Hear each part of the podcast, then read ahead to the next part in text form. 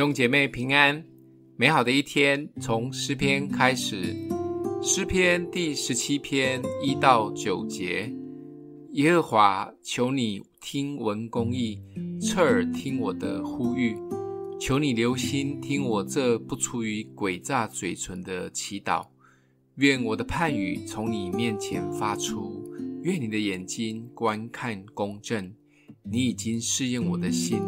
你在夜间鉴察我，你熬炼我，却找不着什么。我立志叫我口中没有过失。论到人的行为，我借着你嘴唇的言语，自己谨守，不行强暴人的道路。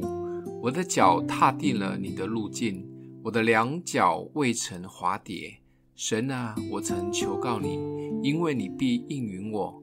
求你向我侧耳。听我的言语，求你显出你奇妙的慈爱来。你是那用右手拯救投靠你的，脱离起来攻击他们的人。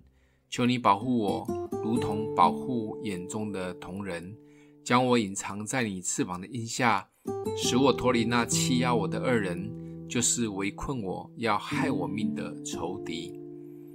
大卫应该是一位很自律的人，也是警醒的人。他不仅很注意自己说的话，也会很仔细地听神说的话。但很多时候，就算再自律、再努力，环境常常都不是我们能掌控的。大卫还有最重要的一招，就是常常来到神的面前哭诉，而且哭得很大。他求神保护他，就像保护眼中最重要的同人。大卫总是坦然无惧地来到神的面前，大声地求。我们可以坦然无惧来到神的面前求吗？其实有时候很难，因为我们想到这一阵子都没有委身在主日小组，也没有好好的读经，每一次的奉献都是给主小费，有时候还跟主斤斤计较，常常脑袋里面也会想一些有的没的。更不敢像大卫一样求主鉴察试验我们的心，所以每次的祷告就很没力，甚至都不好意思来求。其实这是我们对主的误解。